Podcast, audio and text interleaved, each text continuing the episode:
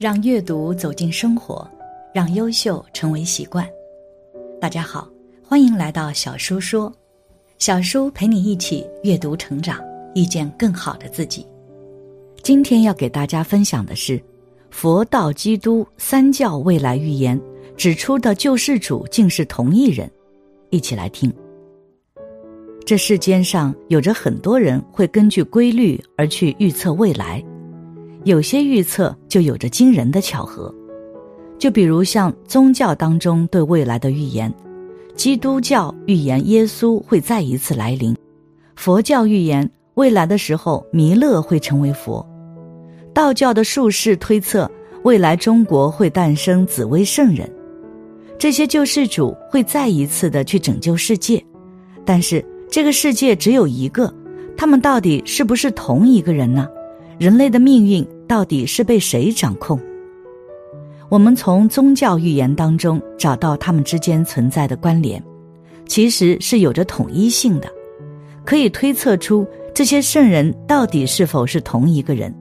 比如第一个耶稣在灵的预言，在圣经中记载着，耶稣三十三岁之前被罗马总督钉死在十字架上，三天过后，耶稣死而复活。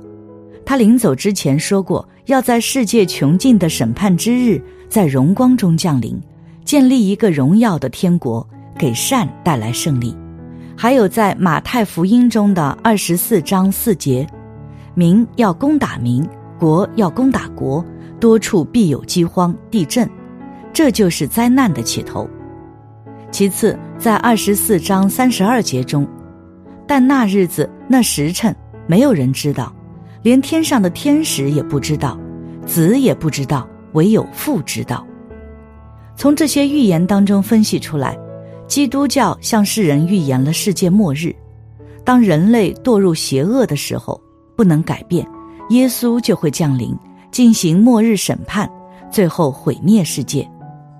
第二个就是弥勒佛的预言，在《佛说法灭尽经》中，物法灭时，亦如灯灭。自此之后，难可述说。如是之后，数千万岁，弥勒当下世间作佛。意思就是说，佛教预言的是末法时期，这个时候人类是极度腐败的，失去了人性，但是尚且还有着一点点的希望。弥勒降临世上，开创了新法，去普度众生。第三个是紫薇圣人的预言。在《乾坤万年歌》中讲到，那时走出草田来，手执金龙步玉洁。还有《推背图》讲到，中华而今有圣人，虽非豪杰也周成，四夷崇义称天子，否极泰来九国春。以及《烧饼歌》中说，帝曰：莫后道何人穿问曰：有诗为证，不相僧来不相道。头戴四两羊绒帽，真佛不在寺院内，他掌弥勒圆头教。道教预言的是鼎盛的时代，圣人降临，统一宗教，实现大一统，人类进入一个文明的新时代。这三种预言，我们可以推测出一个结论：假如紫薇圣人、弥勒佛还有耶稣等是同一个人，但是有着不同的称谓，在他降生的年代。首先是会是紫薇圣人，以卓越的智慧还有伟大的理论思想引导着社会的发展。如果社会不听从，他就以弥勒佛的身份进行说法，劝导人们弃善从恶。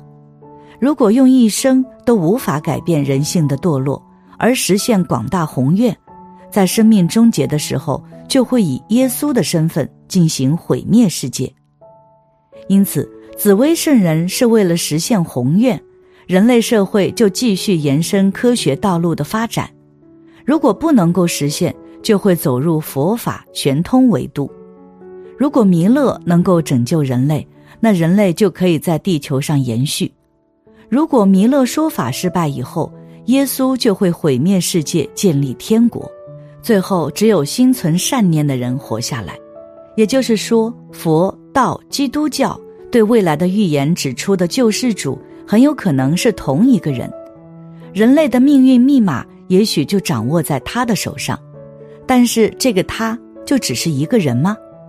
有一句话：“古法上一，一统天下；后法五统，唯吾独尊。一统为实，二五言成。末世之时，万圣转生。”有诗云：“上末后十年，万祖下界，千佛临凡，转世成人，果位重修。”意思就是，古代的道法崇尚的是一这个概念。也就是统一的意思。有一句话：“一山不容二虎”，也就是同一个时期、同一个地方，往往都是一人独大。在五代同一时代，只出现了一位圣人，或者是少数几个。在后世之道，也就是五来统治世界的，因为五代表的就是众的集合，也就是多的意思。当末节到来的时候，这世间就会有着大批的圣人出世。共同拯救世界，在未来的世界也并非是一位圣人来拯救，而是需要成千上万的圣人一起完成了使命。很多人在寻找资料的时候发现，上述的三种预言当中的紫薇圣人，实际上跟随紫薇圣人转世的人还有着很多，他们都是天上的神尊，佛祖转世，末劫下界去拯救人类。最后返回世间重新修炼，再造果位。事实上，这些圣人没有成果位之前都是平等的关系，也没有高低之分。未来的果位，也就是他们在世间的修行水平还有功德大小来判断的。而且从另一个角度去想，就是在末法时期，也是对神佛的一种考验，因为末法时代社会腐败堕落。人性阴暗邪恶，神佛转世就会丧失记忆，成为普通人。他们在世间是否能够抵挡住物质的诱惑？能否去开启本觉的智慧？是否能够承受这世间的迫害？能否坚持善良？最后是否能够成为圣人去拯救世界？其实这些因素都决定了他们是否能够重回天界，重回果位。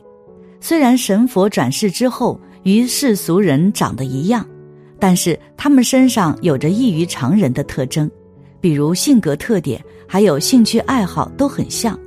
于是就因为这样的缘分认识，他们的人生经历也是很像的。这类人有着其共同的特征，第一种就是天生异禀，喜欢想象，在小的时候就很喜欢想象，而且想象力很强。长大之后就喜欢思考，最后将想象力转变为思考力，而且他们的人生当中会有着离奇的经历，有的小时候会有着特异功能，但是长大的时候就会消失。有的人经历了离奇的事件，他们始终对自然充满着好奇的心思，对宇宙有着很浓厚的兴趣。第二种就是命运坎坷，亲近佛道。童年时期很快乐，但是到了青少年的时候，突然变得很敏感、多愁善感。一旦有什么风吹草动，就会有着很多的感触。成年之后，遇到很多事情都不顺，遭遇了挫折，精神受到过刺激，时常感叹人生，开始寻求道，接触传统文化，对宗教信仰有着兴趣。第三种是性格有些自傲。但是心地却很善良，这样的人通常表现为外表上谦逊，但是内心当中却是唯我独尊，具有着王者的气魄。有时候很倔强，但是在敌人面前却表现的是宁死不屈。其实这样的人本性善良纯洁，经常从别人的角度去思考问题，导致让自己陷入苦恼。第四种是崇尚自然，排斥社会。这样的人思想单纯，心性比较纯洁，讨厌那些复杂的社会关系，因为社会环境总是会给他们造成很大的精神压力，所以就在逃避这样的环境。其次就是不擅长交往，处理不好社交的关系，经常遭受到身边的人欺负和排挤。他们往往向往的是自然的生活。第五种是才干卓越、出类拔萃的人。他们中每个人都有着自己的特长，有着超凡的才能，在自己的领域当中独一无二，是出类拔萃的人才，但是并不耀眼，只是从事着平凡的工作，潜伏在普通群众当中，等待一个时机。拥有这些特征的人，很有可能是圣人。只有当人们团结起来，才能够拯救自己的命运。在书中有一句话：“天地无外，宇宙唯一；宗教同根，文化同源。三生万物分门别派，九九归一，万法归宗。真神无二，空前绝后。应世幻化，圣人无穷。”这句话的意思就是说，天地无外，宇宙只有一个，不同的宗教都是有着同样的根基，天下文化是有着共同的渊源，生眼之道泛生万类，于是就有着门派的分别，统一之道万法最后归宗，天下最终都会回归统一，创造宇宙的真神就只有一个，在不同的地域当中。不同时期会幻化成不同的人，所以这个世界当中圣人是没有穷尽的。因此，末法大劫能够牵动天人，三界众生都是难逃于此劫。救世绝不是一个人就能够实现，无论是紫薇圣人、耶稣、弥勒佛也好，他们都是众多圣人中的一个代表。我们只有心中向善，勤修苦练。承受这世间的不公平，坚持心中的信念，每个人都会有着成圣的机会。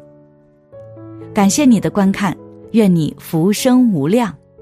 今天的分享就到这里了，希望你能给小叔点个赞，或者留言给出你的建议。别忘了把小叔分享给你的朋友，让我们一起成为更好的自己。还没有订阅小叔的朋友，一定要记得订阅哦。我们下期不见不散。